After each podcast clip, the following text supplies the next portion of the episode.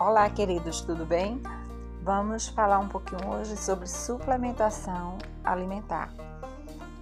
Existem muitos mitos sobre a questão da suplementação alimentar.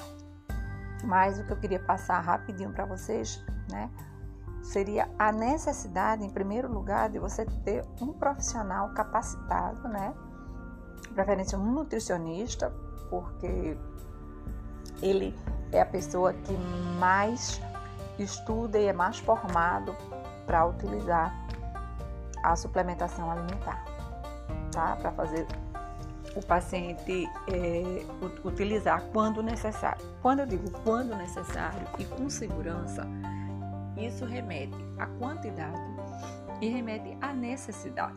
Você vai usar a suplementação quando